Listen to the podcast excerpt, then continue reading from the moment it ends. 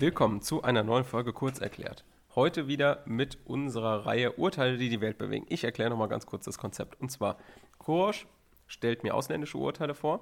Ich stelle dem Kurosch deutsche Urteile vor. Kurosch stellt mir heute in dieser Folge ein ausländisches Urteil vor, weil ich mich mit ausländischem Recht schlecht auskenne und Kurosch sich mit ausländischem Recht auch nicht so gut auskennt.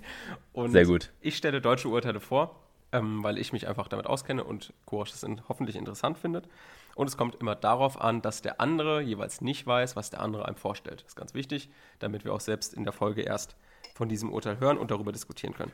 Und Kursch, wo waren wir das letzte Mal bei dir? Wir waren, waren wir in China das letzte Mal? Ich glaube, ne? Ich glaube, wir waren in China letztes Mal. Ist schon ein bisschen länger her. Aber. Nee, wir waren in Großbritannien. Wir waren in Großbritannien. Ah. Das, ähm, Enric und. Das ist korrekt. Tatsächlich waren wir letztes Mal in England. Dieses Mal sind wir woanders, beziehungsweise äh, hast du eine Idee, wo wir sein könnten? Wo wir halt noch nicht waren, ist Afrika. Ne? Da will ich auf jeden Fall nochmal hin. Ja. Ansonsten sage ich irgendwo im Osten vielleicht diesmal. Okay, also hast du noch eine Idee? Ähm, Ungarn. Nee, das ist zu nah. Das ist schon ein bisschen weiter weg. Das ist zu nah. Russland. Noch weiter? Äh, Japan? Ja, geht schon in die richtige Richtung. Denk nochmal denk noch mal an unseren Vietnam? letzten Fall in England. Hä? Ja, wir sind in Australien. Irgend ah, okay. Genau. Cool.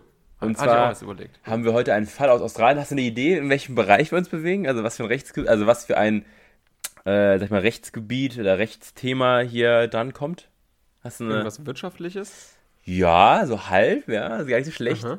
Und zwar geht es eigentlich um ein Thema, was bei uns ja letztes Jahr und dieses Jahr teilweise auch noch eine große Rolle gespielt hat. Und zwar ja, das Prinzip des Föderalismus. Ah, cool. Was, Basti, was ist denn das Problem, das sich, also welches sich zwischen Föderalismus, also der Bundesländer und des und der Bundesregierung, sage ich jetzt mal, ergibt? Was ist denn da so die Hauptproblematik, die es da gibt? Ja, was heißt Problematik? Ich finde das super. Also grundsätzlich Föderalismus ist ja eigentlich cool. Also das heißt eigentlich, Ja, wo stoßen denn die beiden Große- zusammen, sage ich jetzt mal?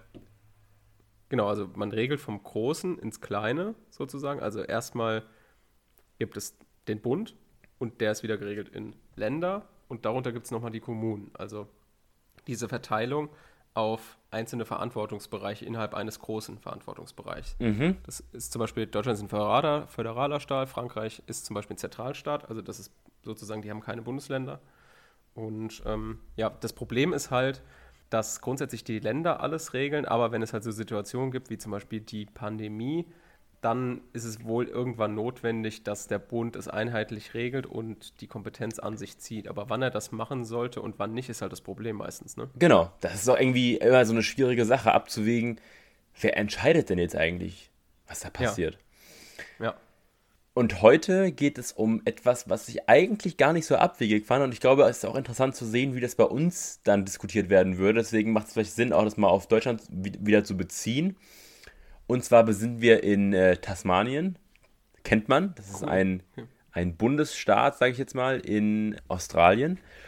Mhm. Und die wollten da einen hydroelektrischen Damm bauen. Basti. Und was heißt das? Das ist natürlich ein Damm, der, elekt der elektrische, elektrischen Strom erzeugt durch Wasser. Ja, Also hydroelektrischer Damm. cool. Genau. Klingt ja eigentlich erstmal gut. Kannst du dir Ja. vorstellen, wo die Schwächen von so einem hydroelektrischen Damm sind? Gerade wenn du generell an Dämme denkst. Klar, Dämme können brechen.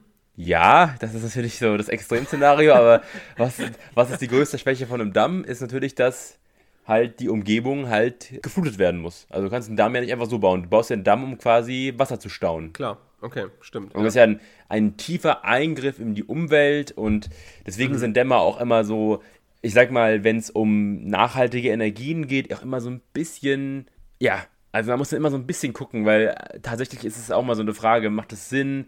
Es ist sehr viel Aufwand, sehr viel Beton, der gebraucht wird, auch sehr Energie, also viel Energie beim Bau. Jetzt wollten sie das bauen, also wir sind im Jahr no 1983, wollten sie das bauen.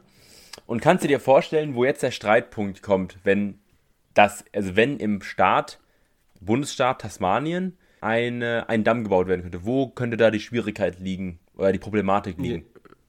Ja, bestimmt hat äh, der Bundesstaat Tasmanien gesagt, oh, das finden wir echt eine geile Idee. Und dann hat das Land Australien gesagt, nee, wir finden das keine geile Idee. Und haben dann irgendwie versucht, das zu verhindern oder andersrum. Exakt. Vielleicht. Das war auch eine richtige Reihenfolge. Der Bundesstaat Tasmanien wollte das. Die wollten das gerne Ah, die wollten das, die wollten das gern durchsetzen. Und der Staat und auch natürlich Naturschutzgruppen haben sich stark dagegen gewendet. Jetzt ist natürlich die Frage, wer hat denn überhaupt das Recht, jetzt sowas zu entscheiden? Also, das wäre ja so, als ob Hessen jetzt sagt, wir bauen einen Staudamm und die Bundesregierung sagt, nein. Wie würde das denn bei uns aussehen, Basti? Bei uns würde das so aussehen, dass die Bundesregierung da keine Chance hat. Sobald die Kompetenz bei den Ländern liegt, dürfen die, Kompeten da dürfen die Länder sowas machen. Und der Bund hat da erstmal nichts mehr zu sagen. Okay. Das ist nämlich in Australien auch so. Aber jetzt kommt nämlich der Knackpunkt. Und heute geht es auch ganz spezi speziell darum, und zwar um den, ich möchte es genau sagen, External Affairs Act oder External, External Affairs Power heißt das. Und zwar müssen wir uns ja vorstellen, okay, also wir wollen da einen Staudamm bauen und das möchte die Regierung nicht. Und was die Regierung dann in Australien gemacht hat, also zwischenzeitlich, es ging ein bisschen länger, hat sich auch die Regierung dann geändert. Gab es eine neue Regierung, die war auch trotzdem gegen den Staudamm.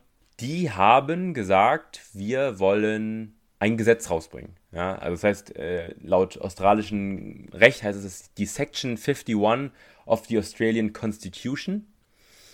Und die hat quasi den, in sich den World Heritage Act. Und zwar wurde nämlich dieser Bereich zum UNESCO-Weltkulturerbe.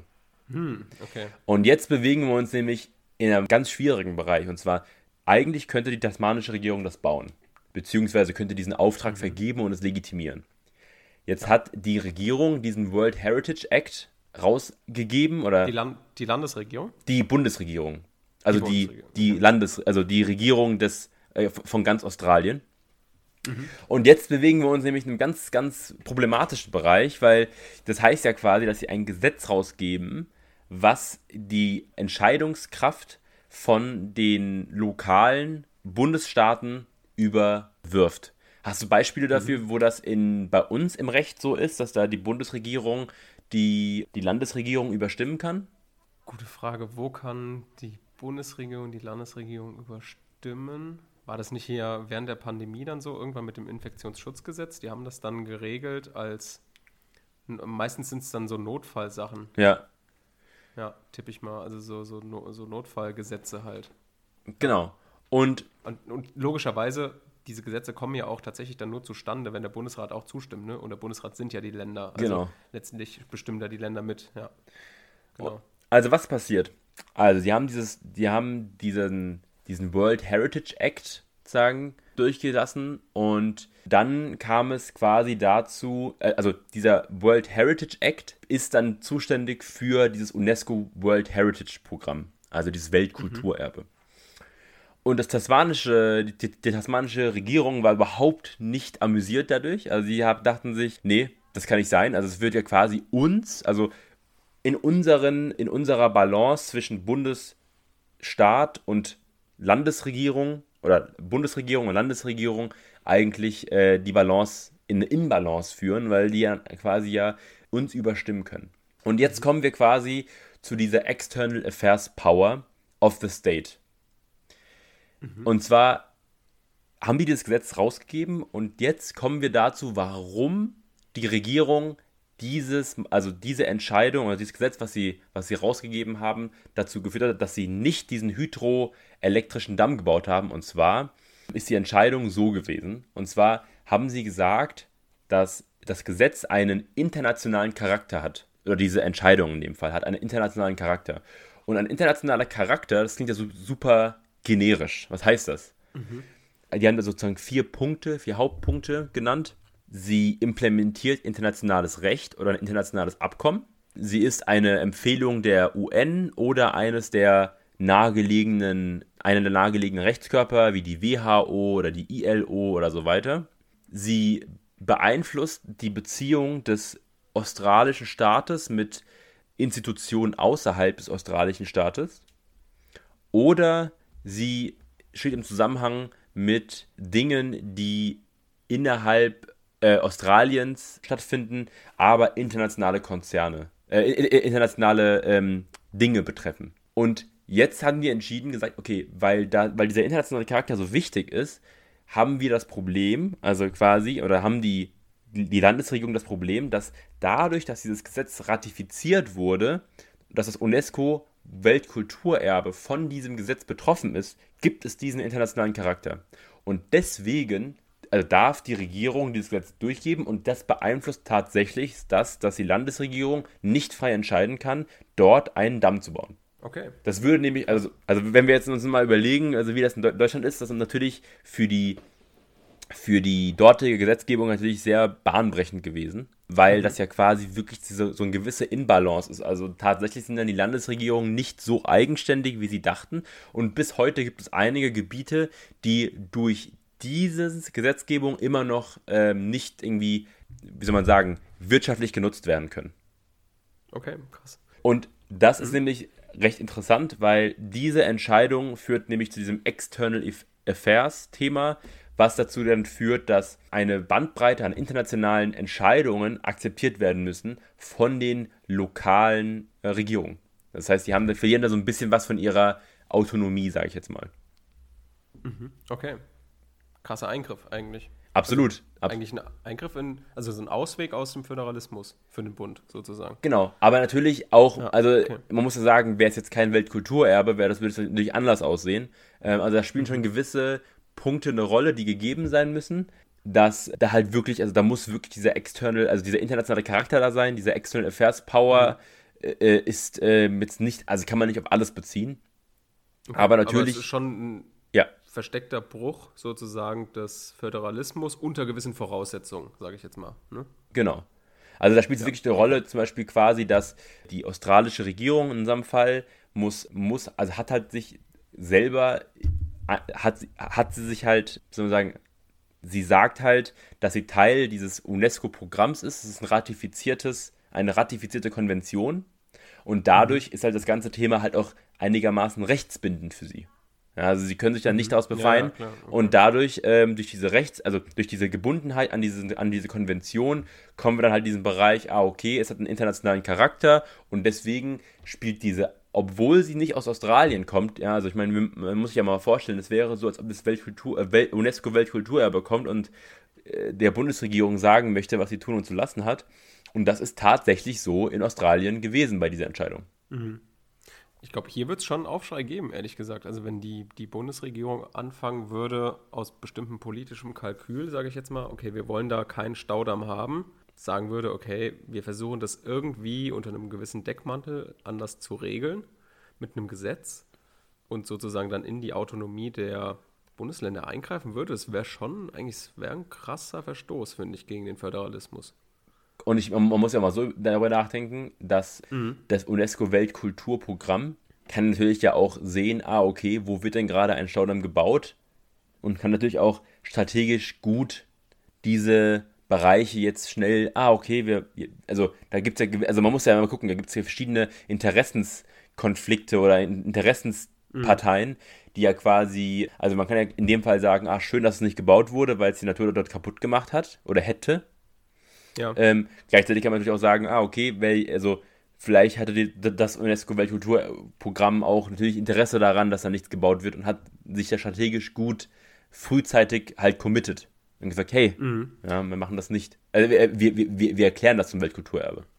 Ja, ist auch immer problematisch, wann sowas beschlossen wird, ne? oder so ein Gesetz in Kraft tritt, weil ich meine, wenn die das erst beschließen, nachdem sie erfahren haben von dem Antrag, ist halt die Frage immer, ob das ex-tunc oder ex-nunc wirkt. Ne? Also nochmal, es erinnert mich an so einen Fall, wenn du zum Beispiel in, sage ich jetzt mal, einer Festhalle von der Stadt Zugang möchtest als Partei und du bist als Partei unbeliebt.